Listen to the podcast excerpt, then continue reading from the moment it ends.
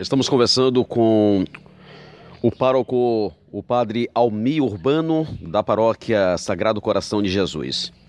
Padre, é a sua missão de levar a palavra de Deus, mas também tem a missão de cuidar das coisas de Deus. Vamos mudar agora de assunto com relação ao Sagrado Coração de Jesus. Como está o andamento do, da reforma do telhado? É, de verdade, esta, esta palavra de Roberto Melo é, é, é, é real. Primeiro, quando nós somos ordenados, o nosso mundos, que é chamado nosso ofício primeiro, é fazer com que as pessoas conheçam Jesus é, que, que, que perceba na presença de Jesus o reino de Deus já está presente. Essa é a nossa primeira missão, que é a missão pastoral, como nós chamamos, de fazer com que as pessoas tenham sua experiência com Jesus. Como a nossa igreja ela é institucional, é, gente, o padre também, o pároco, ele é um administrador. E a gente tem que cuidar de tudo aquilo que envolve a esse espaço igreja. E é, não já há uns 4, 5 anos atrás, Todos sabem que a Igreja do Sagrado Coração de Jesus vem passando por uma situação crítica, que é a situação do telhado e as reformas em si em geral, ali não da, da, da, dos altares, pela questão da presença de insetos, como cupins, morcegos e tudo isso. E o tempo também, não a questão climática, que vai deteriorando então madeiras um, e essa parte física da igreja. Ah, olha, nós temos duas equipes, que é o primeiro conselho administrativo da paróquia, que juntamente comigo a gente está correndo atrás, fazendo todo esforço, a gente não está de braços cruzados, não, é, é, é sabe, é, eu sinto na, no, no, conselho administrativo é, é como eles ansiosos, cuidando como se estivesse cuidando da sua casa. E de verdade, o templo do Sagrado Coração de Jesus é a nossa casa, ali que a gente faz o nosso encontro com Jesus. E temos um outro, é, é, que é chamada Comissão de Reforma, que também, junto com o Conselho Administrativo e com a minha pessoa, como presidente do Conselho Administrativo, a gente correndo atrás.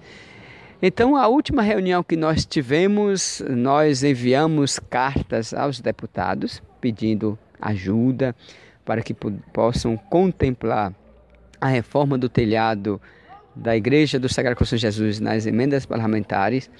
Ah, mandamos uma carta para o governo é, Rui Costa pedindo uma audiência com ele para a gente poder colocar a situação. Ontem foi marcado na Câmara dos Vereadores uma sessão ordinária, mas aí foi cancelado. Ah, vai ser amanhã, é, amanhã quinta-feira, às 15 horas, esta audiência, e aí convocando desde já a, a, o Conselho Administrativo, muitas pessoas que desejam estar lá marcando presença, somando força. É, temos hoje também a participação é, do IDES, que é a Instituição de Desenvolvimento Sustentável do Baixo Sul, na pessoa de Liliana Leite, que está também nos ajudando. Um, e ela está até disposta a poder fazer um projeto, porque é isso que nós precisamos. Uh, o deputado Raimundo Costa, já lá em Brasília, já levou então toda a situação para ele conseguir uma reunião na Secretaria eh, Nacional de Cultura. Existe a possibilidade do IFAM abraçar também esta, esta reforma e, e até está divulgando e pediu para a gente poder dizer assim: se qualquer empresa deseja abraçar esta reforma, ela vai ser então como contemplada na lei é, Rouanet. Ah, isso é uma alegria grande, né? Nós já estamos em conversação com a equipe Ramiro, né, a, a, empresa de Ramiro, juntamente com o filho dele, para ver se há essa possibilidade não desta empresa abraçar então a reforma do, do amparo dentro dessa perspectiva daquilo que FAM então assim coloca para a gente. Então estamos a caminho, né? Correndo Fomos atrás. É, correndo atrás. Ao IPAC em Salvador, nós fomos lá, fizemos uma reunião com o diretor. Ele disse: Olha, vamos estar correndo atrás, é parte do nosso projeto. A gente vê se consegue fazer. Então a gente não está de braços cruzados. A gente sabe que é lento, é demorado. Talvez as pessoas imaginem que seja uma coisa fácil. A igreja, a paróquia Sagrada Cruz de Jesus, se a gente tivesse dinheiro, já estávamos fazendo. A gente não tem porque se trata. Em termos de valor, tem mais ou menos uma base quanto poderia gastado, hein? Então, nós ainda não conseguimos fazer o projeto. O único projeto que nós temos que é o projeto de escoração. E aí nós estamos parados porque mensalmente, para poder a gente manter escorado a igreja a matriz com possibilidade de a gente estar fazendo as nossas atividades, mensalmente está de 13 mil. A paróquia não tem condição de cada mês estar como pagando 13 mil a uma empresa para manter escorada. Até mesmo porque, se a gente escorar, ok, a gente vai poder fazer as nossas atividades, mas o que nós precisamos é a reforma sim. Porque se a gente escora, vai saber quando que a reforma vai sair. Dinheiro a gente não tem, isso a gente tem consciência disso. Pode ser que vá durar um ano, cinco anos, como a gente vê já as experiências de outras igrejas que foram reformadas, que duraram seis anos para o padre lá conseguir, depois mais um tempo para poder. Então o que a gente precisa é de uma empresa que assuma, porque a empresa que assumir ela vai assumir o montante de tudo aquilo que vai ser preciso. Então por isso que até agora a igreja não está escorada, está interditada. Nossas atividades estão sendo feitas no oratório, que é o espaço do lado né? É, é, menor do que a igreja matriz, mas graças a Deus estamos fazendo todas as nossas atividades de missas, no CEMEP, as reuniões, os encontros, as formações. Então a paróquia não parou, graças a Deus por isso, é, mas a gente está correndo atrás e vamos colocar em oração, vamos somar forças. É, é um espaço que é para além do, do religioso, é cultural histórico.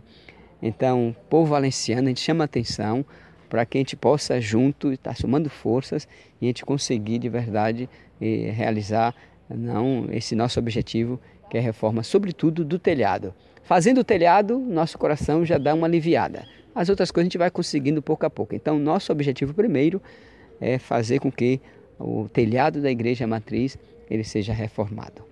Padre, muito obrigado nessa participação aqui para o Atualiza Bahia. Né? É, a sua mensagem para finalizar. Então, desejo a todos, é, de maneira especial, assim dizer, não, a, aproveitando hoje o início da festa de Nossa Senhora do Amparo, que sintam a presença de Nossa Senhora, convide ela para poder estar na sua casa, no seu trabalho, porque quando a gente coloca Maria em nossa vida, o seu filho também se faz presente. Desejo a todos um bom dia, um dia abençoado, um dia na presença de nosso Senhor Jesus Cristo e que a paz e o amor dele estejam em seu coração. Muito obrigado, é, Roberto Melo, não por esta entrevista e que Deus te abençoe nesse seu trabalho. Aí começamos com o pároco da paróquia Sagrado Coração de Jesus, o padre Almi Urbano.